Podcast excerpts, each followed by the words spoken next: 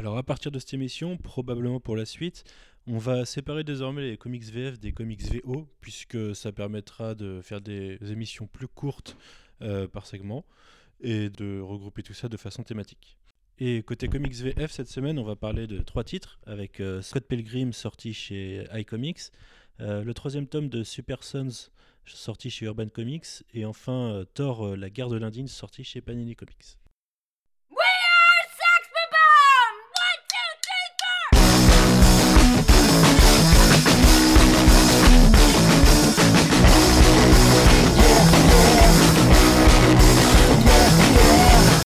Alors le 20 février chez iComics est sorti le premier volume de la Perfect Edition de Scott Pilgrim. Euh, Scott Pilgrim, c'est une série qui est parue chez Oni Press en VO de 2004 à 2010. C'est une série de Brian Lee O'Malley, qui est un Canadien qui a une quarantaine d'années, donc qui à l'époque en avait 25, euh, puisque ça fait donc une quinzaine d'années que ça a commencé, euh, et qui nous parle de Scott Pilgrim, un, un un peu paumé, qui sait pas trop quoi faire de sa vie, commence à sortir avec une adolescente et un jour devient obsédé par Ramona Flowers, qui est une livreuse qui, a la particularité de traverser ses rêves pour, euh, aller livrer ses colis, c'est-à-dire qu'elle prend le, chemin le plus rapide et ça passe par les rêves de Scott Pilgrim. Et du coup, il devient obsédé par elle et il essaye de sortir avec elle, ce qu'il va réussir à faire, sauf que euh, petit problème sur son chemin, il va falloir qu'il vienne à bout de euh, ses sept ex démoniaques les 7 ex de Ramona Flowers. Euh, c'est une série un peu barrée qui tire euh, entre le comics, le manga et le jeu vidéo, qui a des logiques de jeu vidéo au moment où on va voir Scott euh, qui va vaincre un ex démoniaque et démoniaque ou maléfique, je ne sais plus, et, et obtenir des, des, coins ou des, des, bonus comme un tout nouveau skateboard, des choses comme ça. c'est super bien. Je suis pas là spécialement pour vous parler de la série en elle-même parce que elle a déjà eu une adaptation en film en 2010 par Edgar Wright avec euh, Michael Serra dans le rôle titre euh, qui était extraordinaire. Euh, c'est une série qui, a gagné en popularité avec le temps. je suis surtout là pour vous parler de l'édition de iComics puisque c'est une édition couleur qui, ce qui n'était pas le cas à la base, c'était une série en noir et blanc, une série au format manga, c'est-à-dire que c'était plutôt petit. Je crois que ça devait faire 13 cm de haut, 8 de large. La, la, version couleur est agrandie, elle fait 23 cm de haut et une quinzaine de large. Euh, et surtout, c'est une version couleur, ça a été colorisé par euh, Nathan Fairbairn, qui est aussi un Canadien qu'on peut voir. Euh, je crois qu'il a fait les deux derniers numéros VO de Batman en colorisation, par exemple. et c'est une édition qui sort pour 24,90€ si je ne me trompe pas. Ouais, c'est ça, 24,90€ euh, pour euh, un premier volume qui regroupe en fait les deux premiers volumes de, de, la série. La série était sortie sur, euh, sur 6 tomes, avait été rééditée dans une première version couleur il y a quelques années. En VF, c'était Milady Comics ou Milady Graphics qui, qui publiait. C'était déjà, en fait, Milady, c'était un label de Brajlon, et aujourd'hui, iComics est le label comics de Brajlon. Donc c'était déjà chez Brajlon. C'était déjà en couleur, c'était peut-être déjà agrandi. Euh, la particularité, c'est qu'à l'époque, c'était en 6 tomes de 19,90€ ou 95 et que là, c'est en 3 tomes de 24,90€. Donc financièrement, si vous n'avez pas récupéré la dernière euh, version, ça vaut vachement le coup. Euh, et c'est super beau, c'est un super plaisir de, relire ça dans un, format agrandi. Alors on a même une, une, petite préface de Edgar White qui a réalisé le film en 2010. Euh, on a une trentaine de pages de bonus à la fin. C'est une super belle édition. Euh, voilà, je voulais vous en parler parce que ça vaut vachement le coup. N'hésitez pas à sauter dessus, euh, c'est que du bonheur. Ensuite, chez Urban Comics, on va parler du troisième tome de Super Sons. Alors, Super Sons, c'est une de mes séries préférées chez DC Comics depuis un moment. Alors, plus trop maintenant parce qu'elle est, elle est plus publiée, c'est plus une série régulière. Il y a une deuxième mini-série qui est en cours, mais du coup qui est une série limitée. Euh, euh, c'est les aventures de, de, Robin et Superboy, donc euh, Jonathan Kent et Damien Wayne, qui, est un, qui un duo qui s'est rencontré dans les, la série Superman de, de, Peter Tomasi et Patrick Gleason, qui, qui supervise du coup Super Sons au début du run de Tomasi sur, enfin du duo même sur Superman avec Batman Rebirth. Et, euh, et c'est franchement une de, mes séries préférées. Alors, j'ai un faible pour les séries sur les jeunes héros. Euh, là, Thomasy, c'est un de mes- je pense, mon auteur préféré chez DC depuis un moment, avec Tom King maintenant, mais du coup sur des problématiques totalement différentes. Euh, Thomasy est plus dans, dans l'émotion et dans le, dans le vrai côté héroïque, là où euh, Tom King est beaucoup plus torturé. Euh, ce troisième tome a la particularité de, re- de regrouper plusieurs séries, puisque c'était un crossover, enfin il regroupe un crossover qui avait lieu entre Superman, euh, Teen Titans et Super Sons. Donc dedans on, voit- on doit avoir un numéro de Teen Titans, deux numéros de Superman, deux numéros de Super Sons. Euh, ce qui veut dire qu'on a plusieurs artistes. Alors le tout est chapeauté par Peter Tomasi et Patrick Gleason à l'écriture. Puisque Gleason écrit aussi, il avait d'ailleurs écrit une série sur Damian Wayne en tant que Robin, euh, tout seul sans Tomasi, entre euh, avant Super Sons et après euh, Batman et Robin du duo déjà. Euh, par contre, euh, au dessin, on a, on a, plusieurs, euh, on a plusieurs dessinateurs, donc je vais pas tous les citer, parce qu'il y en a vraiment beaucoup. On a Sergio Davila, Vicente Cifuentes sur la partie Superman, Tyler Kirkham sur Super Sons, Ed Benes et Rory Jiménez sur Teen Titans, et il y a moult encreurs, moult coloristes, et je suis, je, suis vraiment désolé, mais j'ai pas envie de faire un podcast liste, ça serait un peu... euh, ce serait très peu dynamique, mais euh, allez voir les crédits, vous verrez qu'il y a du monde, mais le tout, le tout se tient bien. Contrairement à certains crossovers de temps en temps où euh, on va avoir une équipe créative qui est largement en dessous des autres, ou une seule qui est au-dessus, là le- l'ensemble fonctionne plutôt bien. Donc de quoi parle ce tome euh, Futur Funeste en français? Alors il est sorti le 1er février, ça fait déjà un bon mois chez Urban pour 14 14,50€. C'est un tome de 120 pages je crois, c'était 5 numéros du coup ça doit être à peu près 120 pages. Euh, ça parle d'un Batman du futur, d'un Tim Drake euh, en tant que Batman du futur euh, d'un univers alternatif qui revient, enfin qui vient dans la dimension d'ici qu'on connaît pour essayer d'éliminer Jonathan Kent, Superboy, parce que euh, dans son futur à lui, Jonathan Kent a vrillé et a été responsable d'une grosse catastrophe. Et euh, ce Team Drake-là a décidé qu'il fallait empêcher ce- cet avenir euh, sans laisser une chance à Superboy. Et du coup, vient essayer de réparer les choses. Et à partir de là, bah, il se retrouve d'abord confronté à, à Batman et Superman qui met assez rapidement de côté.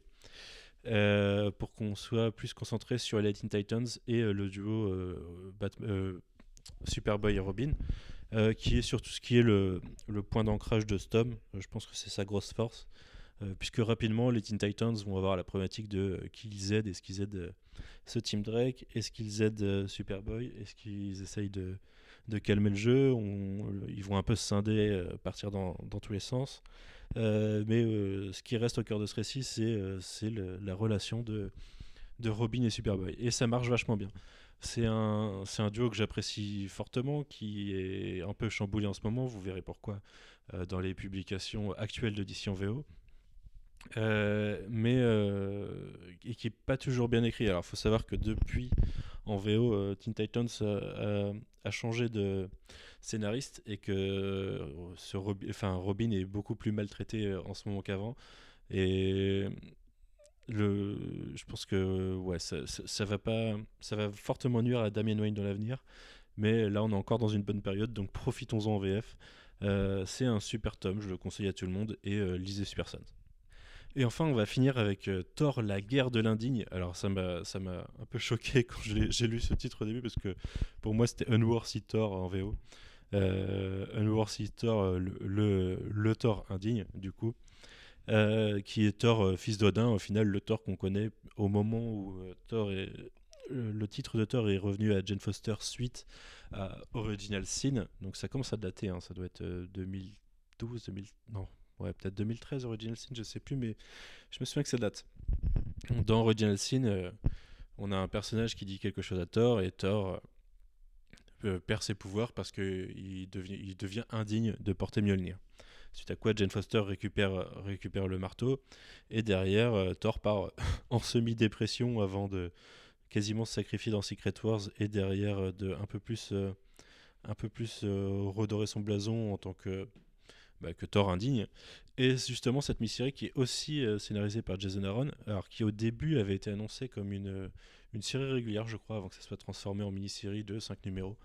Euh, donc, je sais pas exactement, je me suis pas renseigné, mais je pense que à la base, Aaron devait avoir d'autres plans, une série un peu plus régulière en parallèle de, de Mighty Thor, et que éditorialement, et peut-être d'un point de vue artistique, ça pouvait pas se faire, puisqu'au dessin, on retrouve Olivier Coipel. Olivier Coipel, qui est un excellent dessinateur euh, de chez nous, et qui était annoncé sur une série régulière qui était très surprenant, puisque il a un rythme qui n'est pas du tout le rythme imposé par les États-Unis. Et du coup, ça pouvait pas marcher. Et là, d'ailleurs, sur 5 numéros, il est pas tout seul, puisqu'au final, il se fait vite euh, aider par euh, Kim Yacinto, Pascal Alix, Russell Lutterman. Russell Lutterman étant le, le dessinateur de la série régulière Mighty Thor à l'époque. Euh, Fraser Irving aussi, en jouant sur les différentes époques de Thor, on arrive à, ils, ont réussi à faire quelque chose de cohérent en, alternant les, artistes. Mais du coup, j'en reviens à, ce, la guerre de l'indigne. Qu'est-ce que c'est? Eh bien, ça parle de déjà, ça nous a fait traîner un moment à savoir pourquoi Thor était devenu indigne. On l'a pas su pendant, euh, oui, 2-3 euh, ans. Et l'idée de cette série, c'est de nous expliquer pourquoi et d'essayer de redonner un marteau à Thor, qui a perdu Mjolnir du coup. Et on, reprend euh, le personnage à un moment où il est un peu en, quête d'identité et où on lui dit que un marteau, un autre Mjolnir atterrit dans notre univers. Alors pour, euh, pour raccorder ça à la chronologie, ça se passe après Secret Wars, où euh, dans Secret Wars Swords, euh, le, le Mjolnir de l'univers Ultimate finissait par atterrir dans l'univers l'univers Marvel classique et, et du coup voilà a tombé je sais plus où, sur l'ancienne la, fin, la, vieille Asgard. Et, et, du coup il est disponible au plus offrant. Et Thor, va se, Thor, fils d'Odin, va se lancer à la poursuite de Smjolnir et se retrouver confronté à pas mal de, monde que le, public du Marvel Universe, euh, Marvel Cinematic Universe connaît, puisqu'on va retrouver euh, le Black Order qu'on a vu dans Infinity War, donc euh, qui est aux ordres de Thanos, le collectionneur qui était le, un des ennemis du, enfin un des ennemis, du premier Guardians of the Galaxy, on doit avoir Ella, on a pas mal de monde. Euh, on a Beta Ray qui est là une nouveauté pour ceux qui connaissent pas forcément l'univers cosmique, euh, mais qui fait plaisir à voir. Et, et du coup, c'est une série qui donne un sentiment un peu étrange, euh, parce que sur 5 numéros, il se passe pas mal de choses. Enfin, il se passe pas mal de choses. il se retrouve confronté à pas mal de monde qui veulent essayer de choper ce Mjolnir. Euh, pendant que pendant ce temps-là, en fait, on vit euh, la quête intérieure de Thor pour, euh, pour essayer de comprendre comment il en est arrivé là et vers où il va. au final, c'est ça, c'est juste une petite quête initiatique qui va ouvrir les portes pour la suite du personnage, qui va aussi nous introduire, enfin nous teaser le, le War qu'on voit dans Mighty Thor un peu plus tard. C'est pas mal, c'est beau, mais euh, c'est rapidement oubliable en fait. Le problème, c'est que c'est un, arc un peu, euh, un peu fondateur, puisqu'on c'est là qu'on apprend pourquoi il est devenu indigne.